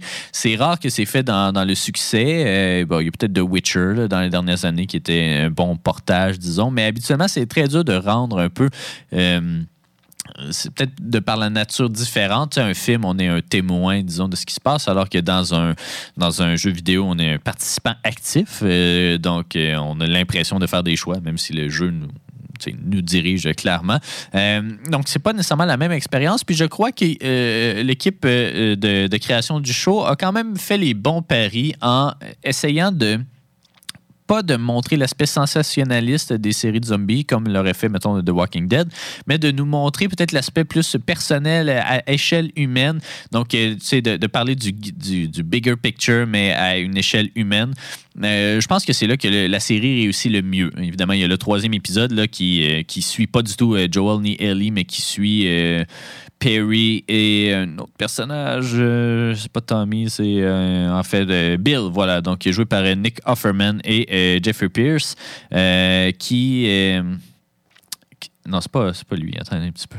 Comment il s'appelle l'autre personnage? Bref, euh, en tout cas, vous en avez entendu parler là, probablement euh, de, de, de cet, de cet épisode-là là, qui, qui a choqué peut-être un peu parce qu'on on prenait certaines libertés par rapport aux jeux vidéo. Euh, mais bref, c'est ça. C'est toujours de présenter un peu euh, l'échelle humaine de la chose. Bon, j'ai vraiment aimé euh, The Last of Us. On va commencer par ça. J'ai vraiment aimé ça parce que euh, je suis un grand fan de post-apocalyptique, je suis un grand fan de- de- d'histoires de, fin du monde, euh, même les films un peu moyens comme euh, The Day After Tomorrow, ben, j'ai un plaisir coupable envers ces, films-là, ces séries-là. Est-ce que c'est la meilleure série de tous les temps? Je pense pas. Honnêtement, puis je pense que là où le bas blesse, c'est vraiment parce que on ressent pas nécessairement. on- dans les premiers épisodes, oui, on le ressent un peu le sentiment d'urgence ou en tout cas la, dangerosité de leur monde. Euh, mais plus on avance dans la série, moins on ressent ça. Puis, tu sais, on tombe un peu dans les clichés qu'on connaît, c'est-à-dire, euh, euh, finalement, est-ce que c'est les, les champignons le problème ou c'est la nature humaine? Euh, puis, évidemment, c'est la nature humaine. Euh, il y a quand même des bonnes personnes, mais euh, évidemment, c'est propice à la création de sectes ou de, en tout cas, des affaires pas trop clean. On comprend que rien n'est jamais ni noir ni blanc, mais il manque vraiment, je crois, un espèce de sentiment d'urgence ou un sentiment de, danger qui vient un peu dévaloriser tout le chemin parcouru, ou en tout cas qui vient un peu faire en sorte que euh, les exploits, ou en tout cas, ils vont quand même traverser les États-Unis euh, pour euh, aller dans un. Rejoindre le, groupe euh, euh, clandestin, disons, des rebelles. Parce que dans le fond, il y a essentiellement deux sociétés. euh, ben, il y en a plusieurs, mais il y en a deux principales qui vont s'affronter. Donc, le Fedra, qui est comme l'armée, si on veut, ou une espèce de guérilla qui va se former puis qui va gérer, c'est ça, les QZ. Donc, il y a des villes militarisées puis un peu enclavées. Et les Fireflies, donc, qui sont les rebelles qui veulent libérer, c'est ça, c'est de l'emprise de Fedra. C'est ça, ça dépend vraiment des épisodes. C'est sûr qu'on peut pas toujours avoir un moment spectaculaire ou des scènes spectaculaires à chaque épisode, mais j'ai trouvé que la série, dans les cinq. euh, Ben, euh, la série a neuf épisodes. Dans ces cinq premiers, euh, c'était vraiment, vraiment quelque chose de, spectaculaire ou vraiment quelque chose de- de- de- quand même. Puis plus on avançait, moins ça le devenait. Puis euh, j'ai visionné la finale. Je l'ai pas visionné dimanche parce que c'était les Oscars, mais je l'ai visionné depuis. Puis la finale, ben tu sais, on a joué aux jeux vidéo, fait que on sait comment ça va finir un, petit peu, mais comme on dirait que ça finit un peu en, en queue de poisson. Euh, oui, il y a de l'action, mais, pas tant que ça. Euh, c'est rare une finale qui dure moins longtemps que tous les autres épisodes. Là, je pense que c'était 42 minutes d'habitude. puis les autres épisodes, c'était autour de 55, des fois une heure, même un peu plus. Euh, ça, je trouve que ça a fini vraiment rapidement. Euh, J'ai eu l'impression d'être un peu sur ma faim, euh, malheureusement, mais ça reste un show vraiment de qualité, très très bon. Pedro Pascal et, Bella Ramsey sont, ils sont, sont très très bons. Euh, on les voit pas tous à, la même fréquence, disons, dans les épisodes. Mais je crois que, puis c'est peut-être parce que je l'ai écouté à chaque semaine, puis pas, je l'ai pas écouté en bloc. Peut-être qu'on dirait que c'est là où j'ai perdu, je sais pas, j'ai peut-être perdu, pas de l'intérêt, mais perdu le fil conducteur un peu. Peut-être que de le binge-watcher, ça va améliorer l'expérience, mais là, on dirait que tu sais, il, aimait ça faire des épisodes, des, des, pas des bottle épisodes, mais sais, des épisodes flashback. Puis là, ben, on dirait que ça ralentissait le rythme un petit peu de la série, un peu trop à mon goût. Ceci dit, ça reste une série euh, vraiment de qualité. Je donnerais un 8 euh, sur 10. euh, honnêtement, c'est- vraiment très, très bon. Mais c'est pas, ça m'a pas marqué autant que Tchernobyl, qui peut-être c'est le format aussi qui était juste de 5 épisodes Tchernobyl. Mais ça, c'était vraiment marquant. Puis il y avait beaucoup de contenu. Là, on dirait que on l'a étiré peut-être un épisode de trop. Je sais pas trop. Je sais pas trop c'est quoi, le problème, mais c'est ça. mon- on dirait que mon intérêt a diminué considérablement plus la série avançait, alors que c'est supposé faire le contraire. Puis alors que euh, les, les codes d'écoute, eux, elles, euh, augmentaient euh, au fil des épisodes. Donc, en tout cas, je sais pas trop. On va avoir une deuxième saison, probablement une troisième aussi, mais on a dit déjà d'avance qu'on voulait pas trop se détacher de, des, des jeux vidéo, pas en faire un univers étendu non plus. Donc, ça va être euh, intéressant à suivre. Je sais pas si ça va être dans deux, trois ans, les, euh, parce qu'on a dit déjà qu'on n'a pas l'intention de recaster euh, Bella Ramsey. Ceci dit, dans les jeux, entre le premier, le premier jeu et le deuxième, il y a quand même plusieurs années qui passent. Est-ce qu'on va attendre plusieurs années? Probablement, j'imagine. Je sais pas trop. Mais bref, ça, demeure une série vraiment de qualité euh, que je vous reconseille euh, vraiment. que vous soyez fan de, post-apocalyptique ou non, je vous la conseille vraiment parce que c'est ça, c'est une super belle série, très humaine. Euh, c'est pas juste euh, de l'action. J'aurais aimé ça en avoir un petit peu plus, mais c'est ça, c'était vraiment un, un bon drame post-apocalyptique avec de l'action une fois de temps en temps. Un jour, je vais faire un film. Il ne sera pas long. Quelques petits.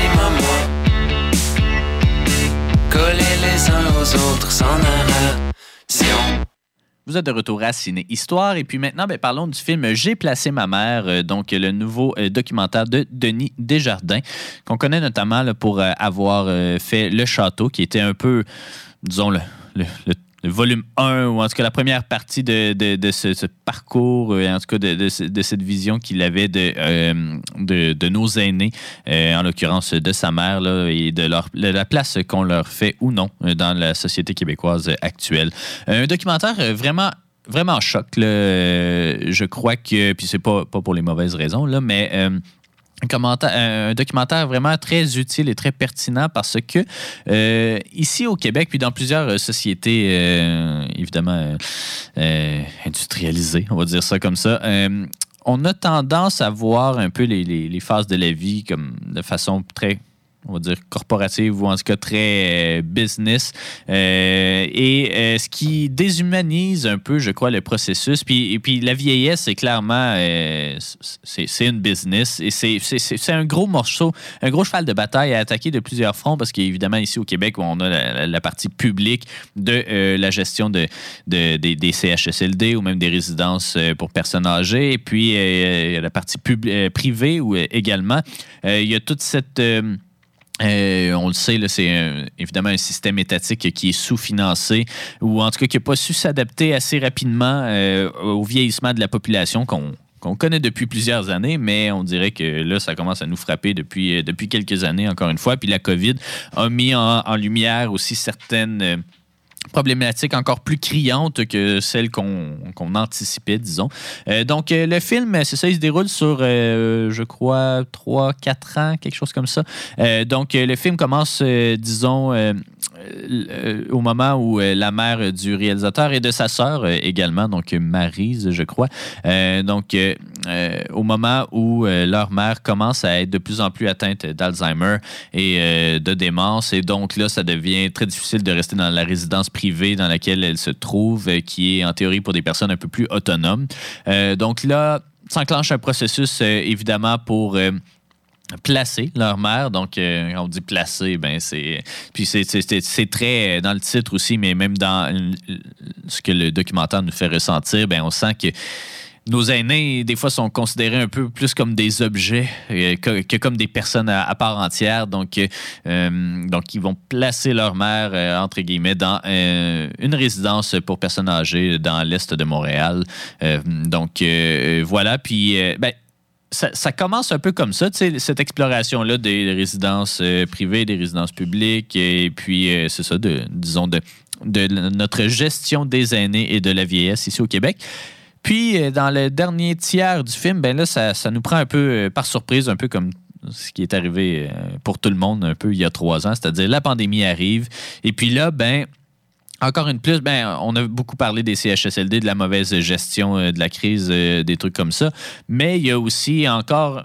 On pensait pas qu'on pouvait plus déshumaniser ça que ça, mais là, c'est vraiment ce qui arrive. Et puis là, dans ce dernier tiers, ben là, on s'intéresse vraiment aux circonstances qui vont mener, euh, en fait, à la mort euh, de, euh, de la mère de la famille, donc qui, qui est laissée à elle-même littéralement dans euh, ce CHSLD-là qui est pris, euh, qui est aux prises avec des cas de COVID et tout, et l'espèce de sentiment d'impuissance que Denis et Marise ressentent lors de la pandémie et tout, le fait qu'ils ne peuvent pas voir leur mère, qu'ils ne savent même pas, tu sais, pas l'air d'être positive tant que ça à, la COVID, et puis qui pourtant ils ne peuvent pas aller la voir. Donc bref, ça, ça, aborde plusieurs choses, mais je pense que c'est vraiment le, dernier tiers qui devient un peu plus choc, puis qui devient, je crois, le, on dirait la culmination de. Oui, on était indignés euh, dans, les deux premiers tiers du film, puis même dans le, film précédent, euh, Le Château.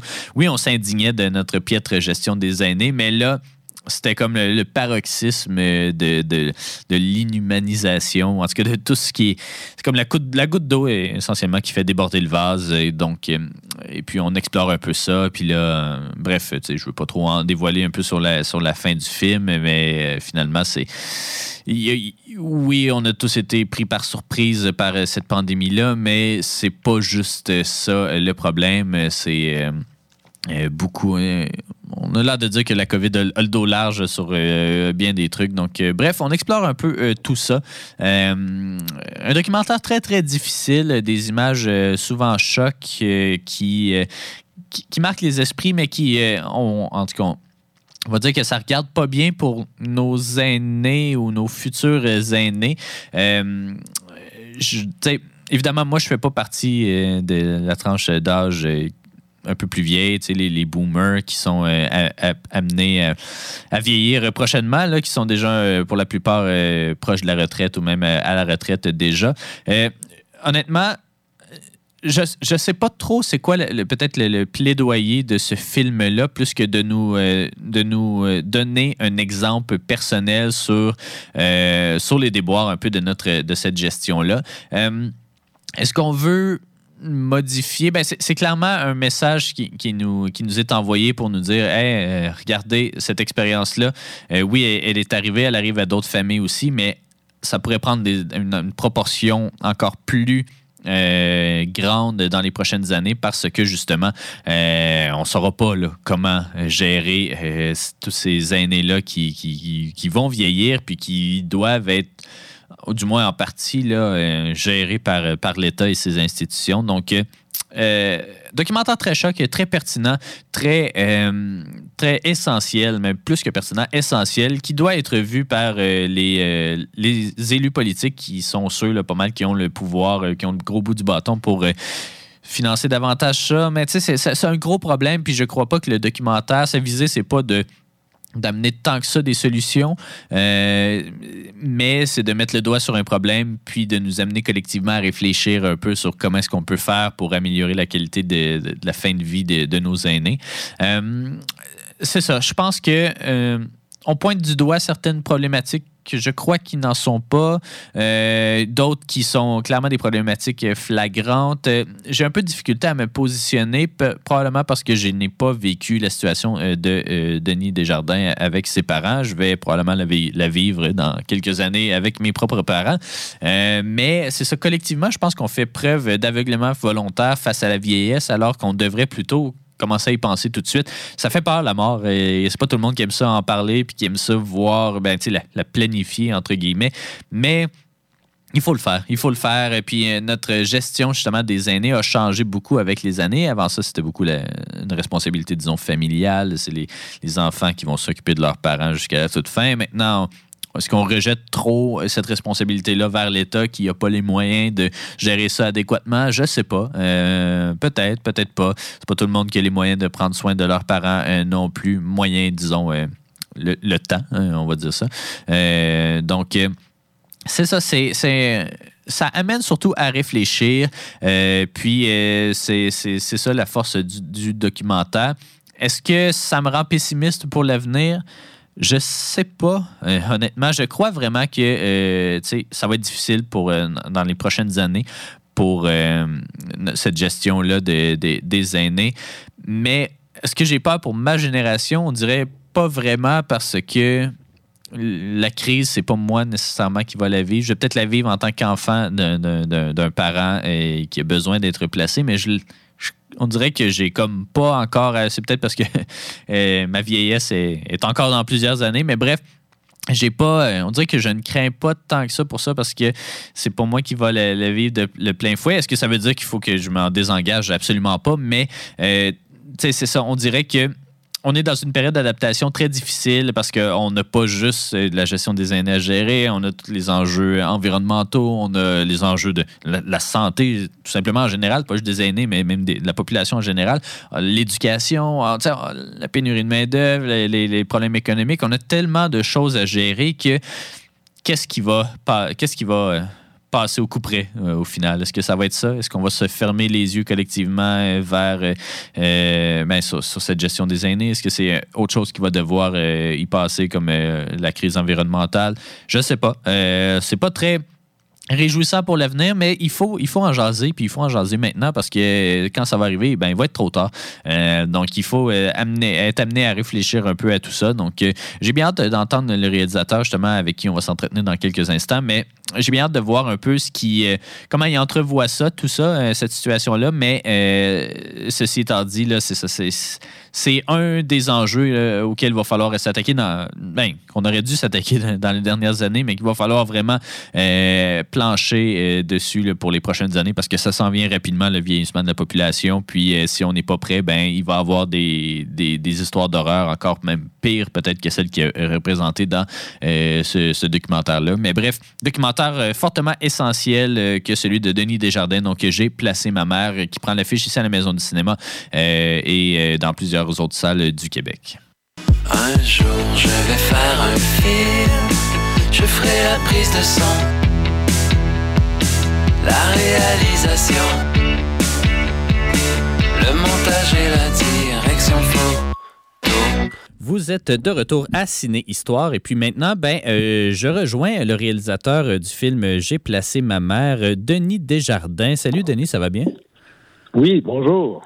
Euh, donc, on te reçoit. Ben, j'ai déjà euh, brièvement parlé euh, un peu plus tôt à l'émission euh, du film euh, et euh, ben, d'ailleurs, euh, mes, félicitations. Je ne sais pas trop co- co- comment le dire parce que c'est un film vraiment marquant, un film essentiel, euh, comme, comme je le mentionnais, mais un film aussi très, très, très, très difficile, euh, puis qui doit être encore euh, difficile pour toi, même si ça s'est déroulé il y a, il y a deux, trois ans. Euh, écoute, euh, heureusement, tu bénéficies quand même d'une belle tribune. Euh, J'ai vu que tu étais de, de passage Oui. à Tout le monde en parle et tout, parce que c'est un film qui qu'on doit voir, qu'on doit diffuser, parce que et, ça n'a plus de bon sens vraiment, là, la situation de- des, des, des aînés euh, aujourd'hui au Québec et même à, à d'autres endroits dans le monde, là, mais évidemment, c'est l'expérience québécoise que tu nous montres ici. Euh, le film, j'imagine, entre le moment où tu l'as débuté puis le moment où il s'est terminé, euh, il, il s'est pas terminé comme tu pensais qu'il qu'il allait se finir, je crois. Là. Euh, peux- Peux-tu nous parler un peu de c'était quoi peut-être tes, tes, tes objectifs à la base de ce projet-là? Ben moi, moi, je, je fais du cinéma depuis 30 ans, puis j'aime euh, filmer les, euh, les, les aînés, les personnes âgées m'inspirent. Euh, ils ont beaucoup de mémoire et puis ils ont des choses à raconter. Fait que ça, Mhm. ça, ça se poursuit. Sauf qu'à un moment donné, c'est ta mère. Ouais. on, on est toujours, on dirait, tu sais, cordonnier mal chaussé. On regarde un peu partout, on s'intéresse à tout. Et nos propres parents, dans notre propre cours, ben, on, on les laisse un peu euh, tomber des fois. Mais là, il n'était pas question. En 2017, euh, j'ai découvert aussi le merveilleux monde des résidences pour aînés. Mhm. Ça m'a Ouais. permis de découvrir le côté exotique des, des tout inclus, là, où tu rentres là, dans ces résidences-là, là, tu, tu parques ton char, puis euh, finalement, tu, tu t'enlèves ton coat, puis tu mets tes bottes au placard, puis tu n'as plus besoin, tu te promènes, là, tu as le dépanneur, tu tout, euh, tout est là, la piscine, euh, le restaurant. C'était vraiment exotique. Fait que j'ai commencé à filmer ma mère dans ce contexte-là. Mhm. Ouais, d'une belle résidence pour aînés à Montréal. Puis aussi, il y avait des personnages très colorés. Mais c'est sûr qu'après ça, tu te dis, ouais, c'est quand même étrange que toutes les personnes âgées s'enferment ensemble dans une sorte de ghetto. Il y avait ma fille qui venait avec moi, mais c'était pas mal la seule jeune euh, qui était dans l'environnement. Puis ça fascinait des personnes âgées de voir des, des jeunes. Ça m'a amené à poser puis à regarder le monde autrement. Là. Tu sais, pourquoi on est si séparés, les jeunes d'un côté à l'école, dans leur boîte, puis les, les personnes âgées dans leur boîte, puis nous dans notre boîte au travail? Mhm. Je trouvais que ça, ça- ça avait, que le Québec avait pris une drôle de tangente depuis 50 ans. là. Oui, exactement. Tu sais, je pense que euh, on dirait qu'avec, euh, on va dire, l'industrialisation de, de nos sociétés modernes, on a voulu comme un, un peu, puis d'ailleurs, tu as fait un film qui s'appelle L'industrie de la vieillesse, ça, ça, ça, ça le dit, euh, euh, il me semble que je l'avais vu aussi, mais euh, tu sais, c'est ça, ça en dit long un peu sur l'espèce de... euh, ben, ghettoisation, tu le mentionnes quand même euh, assez Oui. bien, mais l'espèce de division qui règne euh, vraiment à toutes les sphères de la société, puis de l'espèce de peut-être de l'aveuglement volontaire qu'on fait en tant que société. De, on, on- tu sais, la mort, c'est un sujet assez tabou, euh, qui, qui a probablement toujours été tabou, mais qui l'est peut-être en- encore plus. On a peur d'en parler. tu sais, quand on est, ben, quand mes grands-parents étaient plus vieux, tu sais, les aînés, on, on en prenait soin à la maison. C'était des maisons intergénérationnelles, des trucs comme ça. On voit de moins en moins ça. Euh, Est-ce que, euh, évidemment, que le vieillissement de la population qui s'en vient et tout, euh, j'imagine que tu es très cynique envers peut-être même ta propre vieillesse, mais tu sais, les années qui s'en viennent un peu, ça, ça sera évidemment pas très facile avec le, vieillissement de la population. Penses-tu qu'il il, va, ben, il va assurément falloir faire une réforme des CHSLD ou même de l'industrie privée autour de ça aussi? Oui, ben c'est sûr qu'on commence à en parler. Puis moi, je me suis intéressé à ça. Effectivement, j'ai fait un premier film qui s'appelle Le Château. Puis là, j'ai découvert l'industrie des résidences pour aînés. Puis on est des champions là-dedans. euh, Mhm. Pas juste au Canada. Là, on a inventé ce modèle-là. Il y a des même des Japonais qui sont venus nous voir pour. euh, Non, non, mais c'est que déjà dans les années 90, euh, on a entendu parler des résidences soleil. Ben, Eddie Savoie, qui est, qui, qui est toujours vivant, qui était derrière ça, Ouais. ben lui aussi il a dû placer ses parents à un moment donné. Il s'est rendu compte qu'il n'y avait pas d'offre pour pour que les aînés euh, aillent à un endroit euh, où euh, finir leur jour, si on pouvait dire. Là. Puis on parlait pas de CHSLD, il y en avait, on appelait ça des centres d'accueil. Mais là, on parlait de des personnes autonomes, là, qui qui sont, ça leur tente plus de tondre le gazon, tu sais, qui cherchent euh, ce qu'on appelle des condos aujourd'hui, mais des Ouais. condos avec possibilité de soins, là, tu sais, avec des services plus, plus, plus. Mhm. Et ça, c'est une forme de privatisation de la vieillesse. Ça, ça s'est fait depuis euh, même, je dirais, presque 30 ans, là, où là, mais le gouvernement, par Eddie Savoie et tout ce, ce réseau-là de lobby, ont réussi à être convaincus qu'il fallait donner des crédits d'impôt pour maintenir les gens à domicile. Et ça, ça existe. Tous les gens de 70 ans au Québec ont accès à un crédit d'impôt qui leur permet de rester à domicile. C'est juste que les résidences euh, pour aînés ont eu la bonne idée de le gérer, ce crédit-là, pour les gens qui sont pas super bons pour gérer leur crédit. Là. Mhm. Fait que c'est quand même l'industrie qui s'est développée à partir des résidences pour aînés, où euh, là, tout, chaque service que tu obtiens dans une résidence est créditable et au bout du compte, ben, tu as un rabais. Même ton loyer, tout est un rabais, même ton stationnement pour ton auto, tout est matière à crédit. Puis au bout du compte, ben, ça finit que c'est ça devient raisonnable, si on veut, d'aller habiter dans ces, ces résidences-là. Mais au bout de 30 ans, si ça ne l'est plus, là, c'est rendu 60. C'est comme c'est- ça prend des. Là, ça prend un autre. C'est pour ça qu'il faut adapter, pour répondre à ta question, il faut adapter notre modèle à aujourd'hui. Là, ça prend une assurance autonomie pour les aînés. Ça, il y a d'autres pays qui l'ont fait. C'est-à-dire une assurance qui fait en sorte que quand arrivent euh, les, les durs moments où là, ça commence à te coûter cher dans ta résidence, ben, que tu puisses rester là, mais que tu ailles de l'aide grâce à ton assurance. On, assurance, on, on assure nos autos, nos maisons. Mhm. Et pourquoi pas nous-mêmes? Il faut, faut falloir pour, pour des, des- des cas de perte d'autonomie. Ouais. Euh, Est-ce que tu penses que le problème arrive avec euh, l'espèce de système à deux vitesses entre le privé et le public? Euh, le public, on le sait, là, euh, ben, on dirait qu'il y a bien des sphères, de, des sphères sociales qui ça va pas super bien. Évidemment, la santé aussi, là, le CHSLD découle un peu du système de la santé, mais il y a ça, l'éducation. L'État a de la misère, mettons, à, gérer adéquatement chacune de, ces sphères-là, puis vient un peu l'industrie privée qui, qui devient quasiment l'option numéro un, mais c'est un couteau à double tranchant parce que tu, tu le mentionnes, c'est ça, c'est la ghettoisation, des, des trucs comme ça. Euh, Est-ce que est-ce que tu as quand même espoir pour la suite ou, ou pas tant que ça? Ben, ben, pas, pas- pas rapidement, parce qu'un bateau, on le sait, ça se retourne pas comme ça. Puis, Ouais. puis, puis du moment qu'on a donné, parce que le, le- Alexandre, le, le problème pour moi, c'est la privatisation. C'est-à-dire que quand tu mets ça à profit, ces Mhm. résidences-là, c'est là que moi, dans le cas de ma mère, c'est là que le bas blesse. Elle ne se serait pas retrouvée dans un CHSLD public ni privé là, si elle avait pu rester dans sa maison parce Ouais. que le, le Québec offre des soins à domicile. Et pour ça, je reste positif. Si M. Legault, qui est en ce moment en train d'attendre un rapport là, sur les soins à domicile au Québec, Je crois que ça fait 30 ans qu'on en parle. Là. Ouais. Mais là, ce rapport-là, il est attendu là, pour euh, soit le mois de mars ou la fin de l'année. Euh, on est assuré qu'il va nous faire un, un rapport sur où c'est qu'on s'en va avec nos soins à domicile. Parce que ça, ça fait en sorte que les gens ils resteraient là où ils veulent. Parce que c'est ça que veulent les gens. Ils veulent pas déménager. Mhm. Alors, la pri- le privé pourrait aussi aider là-dedans. Mais en ce moment, le privé, euh, il- en fait, il, il évince. Ma mère a Ouais. été évincée parce que on, laisse au public, donc au réseau public, de s'occuper des personnes en perte d'autonomie. Alors que le privé pourrait le faire aussi si on l'aidait aussi. Là. Mhm. Mais euh, en ce moment, euh, après un heure soin dans les résidences, on est éjecté. Ouais. Mais c'est, pas tant que ça. Une heure soin, ma mère était semi-autonome, qu'on appelle. là. Mhm. Et là, ils ont inventé une autre patente qui s'appelle les ressources intermédiaires, qui est comme un parking en attendant ta place, si on veut, dans les Ouais. le longue durée, qui est les CHSLD. Fait que il y a tout un réseau, puis un circuit d'une industrie qui est en train de se développer. Puis ça, c'est le privé qui prend le relais parce que le gouvernement ne prend pas sa place. Mhm.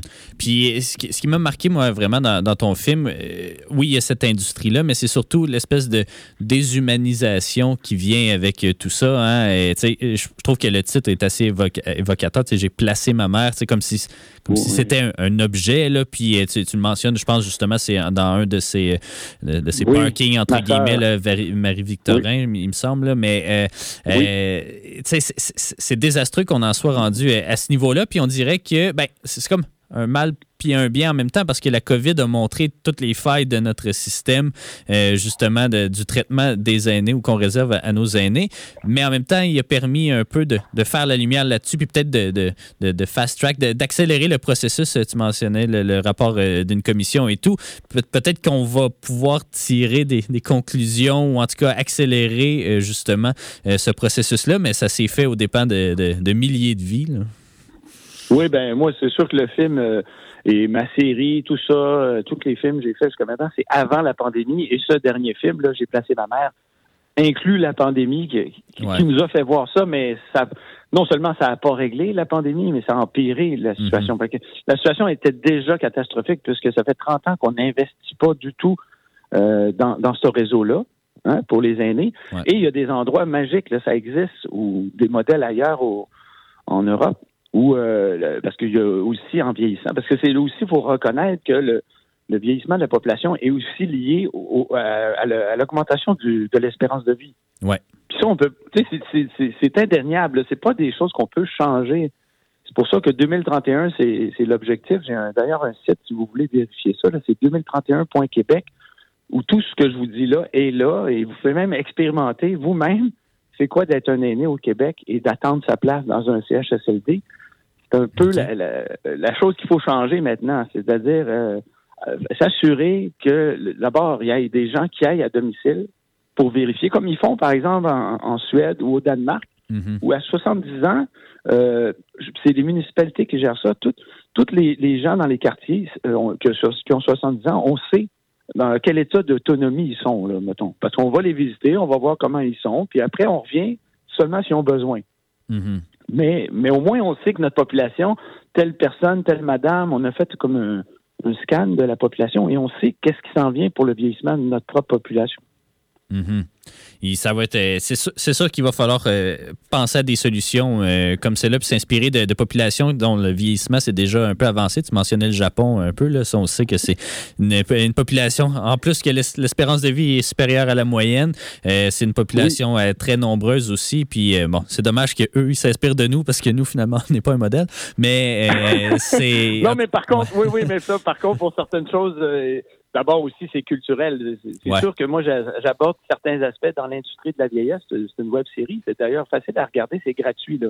Mhm. Euh, c'est des 10 minutes et des capsules sur des sujets comme ça, mais mais là, on comprend qu'au Japon, euh, euh, culturellement, euh, puis même dans la loi, c'est inscrit qu'on doit, tu sais, tu peux pas laisser les aînés à l'abandon. Et culturellement, en Italie, Ouais. dans l'Amérique du Sud, ça, ça existe même pas des CHSLD. Ça n'existe pas. C'est comme Mhm. scandaleux dans ta famille. T'es es, l'opprobre de ta famille. Tu t'occupes pas toi-même de tes proches. Là. Ouais, mais on était comme ça il n'y a pas si longtemps, mais on dirait qu'avec euh, justement, je sais pas si c'est, je suis pas nécessairement un fervent, euh, euh, en tout cas, je prône pas nécessairement la religion, mais on dirait que tu sais, le, le Oui, Québec près les valeurs. 60, près 70, c'est ça, le, le système de valeurs était plus, puis le- la cellule familiale était plus soudée qu'elle l'est en ce moment. Puis euh, je sais pas si c'est parce qu'il y avait plus d'enfants aussi, donc euh, on divisait mieux la tâche que quand c'est un, deux, en tout cas des enfants, euh, des, des familles plus à taille réduite et tout, mais on dirait que c'est ça, on a comme oublié ça, tu sais, on, on a mis en place euh, ces, ces- ces résidences-là, puis on s'est fermé collectivement les yeux euh, là-dessus, puis on, Ben, on on espérait s'est que ça marche. auto-placé. On Ouais. s'est auto-placé. Je veux dire, c'est Mhm. c'est toute une génération et les baby boomers ont toujours euh, inventé les modèles de, de, de société. On le sait. Ils Ouais. sont, comme tu disais, euh, assez. euh, euh, le, nombre justifie le fait qu'ils peuvent déterminer ce qui s'en vient pour eux. Et peut-être c'est ça aussi, parce que là, euh, on- l'espérance de vie est de 90 ans. Les, les baby boomers s'en vont à la retraite en ce moment. Ouais. Ils vont peut-être, sur les 30 prochaines années, là, les 20 prochaines années, redéfinir le vieillissement au Québec. Et, et d'ailleurs, à Sherbrooke, à l'Université du Sherbrooke, il y a, il y a une, une chaire de, de réflexion sur le vieillissement euh, de la Mhm. population. Fait que je pense que grâce à- aux chercheurs, tout ça, puis à la population, puis la volonté de- des familles, on peut changer, le, le- le- le- virer le bateau, là, comme je disais. Ouais. Mais il faut qu'on en parle plus, puis c'est grâce à des émissions comme ça qu'on est conscientisé sur ah ouais, qu'est-ce que je m'en viens? Parce qu'on parlait d'intergénérationnel, ben il y, a- il y a comme un regain d'intérêt pour ça là, aussi. Ouais. C'est comment s'acheter une maison, puis penser d'abord aussi au fait que si maman, papa, ils ont une chaise roulante, ben on va avoir une façon différente, tu sais, de- d'aménager la maison. Mhm. Oui, exactement. Euh, maintenant que, ben, évidemment, le, le- film se termine pas mal euh, en, en 2020 et tout. Maintenant que tu as le recul, peut-être, parce que c'est- assurément, bon, le, château, évidemment, euh, c'était comme la partie 1 de, de, de ce, de ce documentaire-là, mais maintenant, euh, c'était extrêmement personnel comme documentaire, euh, surtout, c'est ça, les, les 20-30 dernières minutes, où c'est littéralement toi qui devint un des, des, des sujets presque de ce documentaire-là. Maintenant que tu as Ben le oui. recul nécessaire, euh, est-ce que- euh, qu'est-ce que. euh, Ben, est- est-ce que ça t'a permis, en quelque sorte, ce film-là, de, de faire un peu ton, ton deuil, puis de, de, constater un peu le, que le leg que ton expérience personnelle peut amener justement pour faire changer les choses?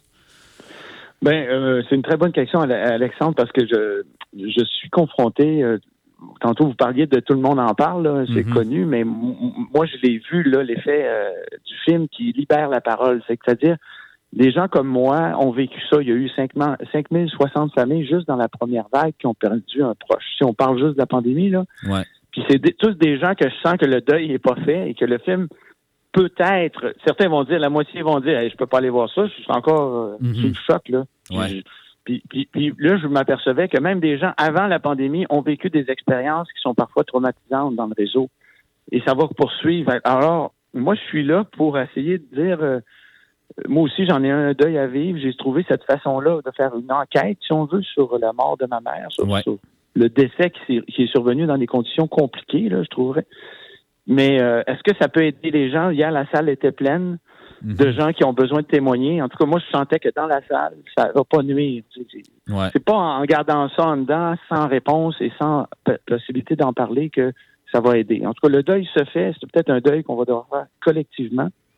Ouais. Et personnellement, moi, ben, c'est à travers le film, puis ça- le fait d'en parler avec vous aussi. Oui, exactement. Puis euh, est-ce que, euh, parce que euh, j'imagine que tu es en, en petite tournée où justement tu fais des questions-réponses peut-être avec la salle. Moi, je trouve ça, ben, j'ai- j'aime beaucoup cette formule-là parce que justement, ça nous permet d'échanger euh, sur le film. Est-ce que tu as encore des événements à venir, que ce soit à Montréal ou peut-être même en région pour le film? Oui, ben, ouais, ben là, je, je- j'amorce. euh, en fait, le film sort partout euh, dans plusieurs grandes villes, dont Sherbrooke, là, Ouais. euh, aujourd'hui. Ouais. À Québec, il y a deux salles. À Trois-Rivières, Montréal, deux- trois salles. On est à Trois-Rivières, oui, ça, je le disais. Bref, ces endroits-là, j'ai je fais une espèce de mini-tournée à Trois-Rivières mardi prochain. Ensuite, j'aimerais ça à Sherbrooke parce que je sais que Ouais. comme il y a une chaire de vieillissement, peut-être que ça pourrait intéresser des étudiants à, en en parler. Fait que Mhm. je, oui, je, je, je commence à peine la tournée, là, mais je suis ouvert à faire le tour. Là. Je. J'avoue que c'est une belle formule. Là, de ben, c'est c'est un film qu'il faut. Non, mais il faut qu'on parle de ce sujet-là qui Ouais. nous concerne. Il faut pas, il faut pas, c'est ça, juste le visionner puis retourner à la maison. Bon, on va y penser, c'est sûr, on va y repenser, mais il faut euh, en jaser collectivement puis euh, dé, dé- je sais pas si c'est un terme, là, détabouiser ça, là, mais Oui. Oui, Ouais. exact- oui, oui. C'est ce que je trouve, c'est que la vieillesse, c'est un tabou qui n'est pas nécessaire. Ça va pas nous aider. ouais, Parce exactement. qu'on va tous y passer. Puis en dedans, de- puis surtout l'âgisme qui est pas un, Mhm. Parce qu'on parle beaucoup de racisme, mais l'âgisme, il faut s'attaquer à ça. Ouais. Euh, On a des formules subconscientes, on s'aperçoit même pas à quel point on, on a des formules euh, qui nous euh, amènent à, à ghettoiser les gens euh, Mhm. par leur âge. C'est ça, en tout cas. Mais, euh, en tout cas, merci d'avoir pris le temps Ben oui. d'écouter. euh. Ben, merci à toi, Denis. On invite nos auditeurs et audi- auditrices à aller visionner J'ai placé ma mère, qui est, comme tu le mentionnais, là, à la Maison du cinéma à partir d'aujourd'hui. Denis Desjardins, merci beaucoup d'avoir pris le temps de me parler aujourd'hui.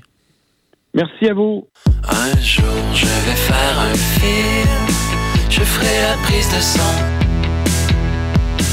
la réalisation, le montage et la direction photo. C'est pas mal la fin de euh, ce ciné-histoire. Ciné-histoire qui a été bien rempli, euh, ma foi. Je vois le temps qui file. Euh, J'ai pas eu le temps de parler de la programmation du Festival Cinéma du Monde de Sherbrooke qui a été annoncée hier dans une conférence de presse à la Maison du Cinéma.